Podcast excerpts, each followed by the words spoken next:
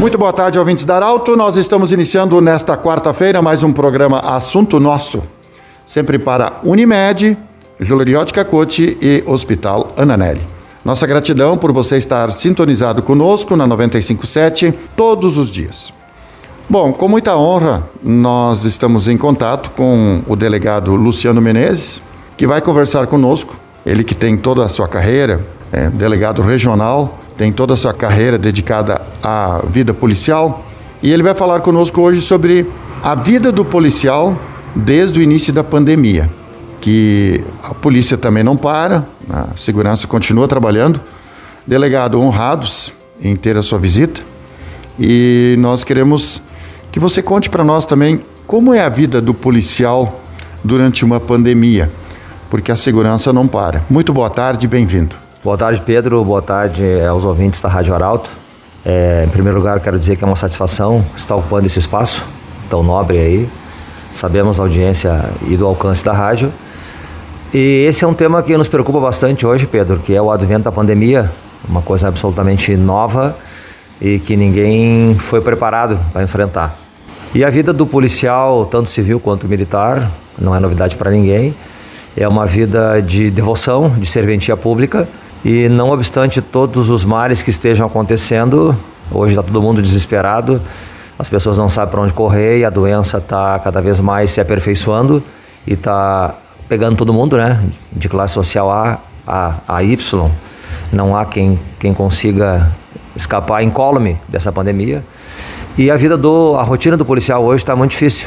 Agora há pouco eu te comentava aí, nós tivemos hoje pela manhã é, cumprimento de, de medidas cautelares cedo da manhã, e os policiais e a delegada Ana hoje comandou uma equipe, vão aí para os lugares mais inóspitos, foram para vilas hoje, para ter contato com pessoas que muitas vezes estão infectadas ou estão em quarentena dentro de casa e a polícia não pode se omitir de cumprir com a sua missão, né? Então a gente está cotidianamente em contato com as pessoas da rua. Uh, vou te dizer sinceramente de coração que os policiais hoje e não é a realidade só de Santa Cruz, né? A realidade do estado do Rio Grande do Sul todo, a gente debate muito isso enquanto gestores. Os policiais estão apavorados. Nós já tivemos aí no estado do Rio Grande do Sul, onde nosso efetivo é de 5 mil policiais, nós já tivemos mais de 1.200 policiais infectados.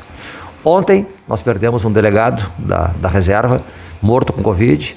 Ontem nós perdemos um policial de Uruguaiana que deixa três crianças, né, um policial de 36 anos, que foi trabalhar agora no final do, de março no litoral, na Operação Verão, para dar segurança para as pessoas. Acabou contraindo uh, a doença e acabou falecendo ontem lá em Uruguaiana. Então a, a polícia está mais uma vez consternada.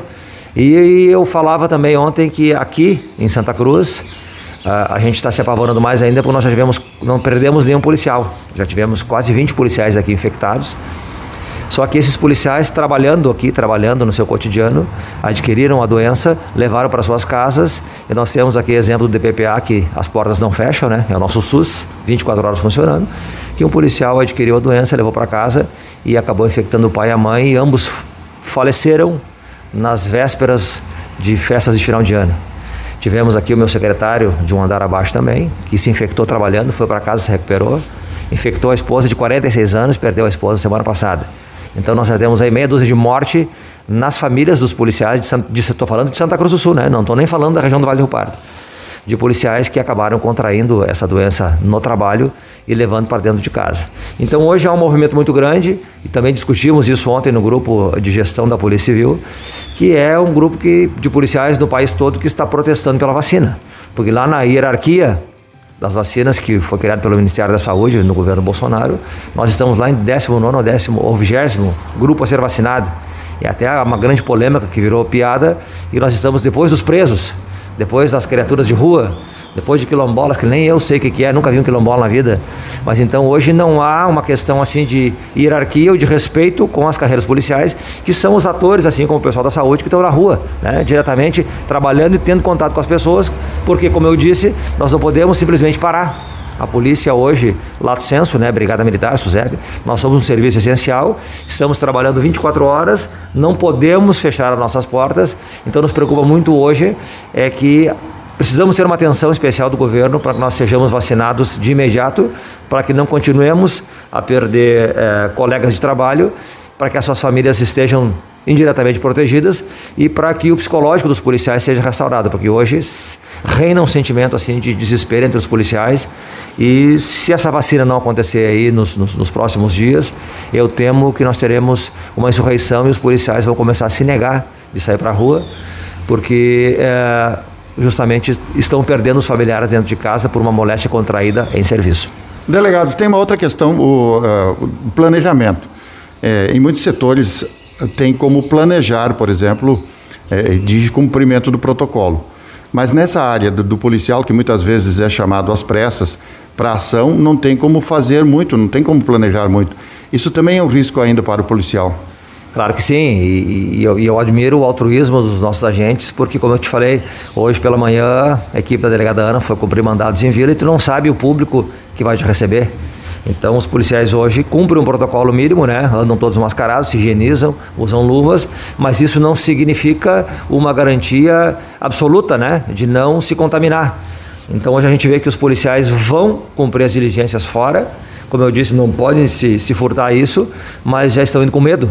Ainda vão porque são é, partidários da serventia pública, porque, como servidores do Estado, eles cumprem determinações e têm consciência da importância do seu mistério.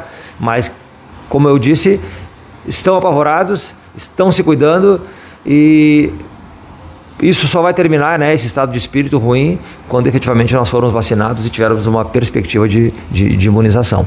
Conversamos com o delegado Luciano Menezes, delegado regional. Delegado, parabéns pelo trabalho. É, vida continua, né? Esperamos que a gente possa todos superar esse momento de pandemia. Desejamos sucesso para você e para toda a sua equipe de trabalho. Muito obrigado, Pedro. Né? Eu digo para a comunidade que pode contar sempre com a polícia nos, nos momentos bons e nos momentos ruins. E vamos continuar trabalhando, mas esperançosos de que nós possamos ter aí uma visão diferente do governo federal e que nos próximos dias, oxalá, nós tenhamos a vacina chegando e os nossos policiais protegidos e mais tranquilos para poder fazer o trabalho que a gente vem fazendo aí em Santa Cruz, sob meu comando, há pelo menos 20 anos. Conversamos com o delegado Luciano Menezes e o assunto nosso volta amanhã, 12 horas e 20 minutos. Um abraço comunidade. Informação gerando conhecimento.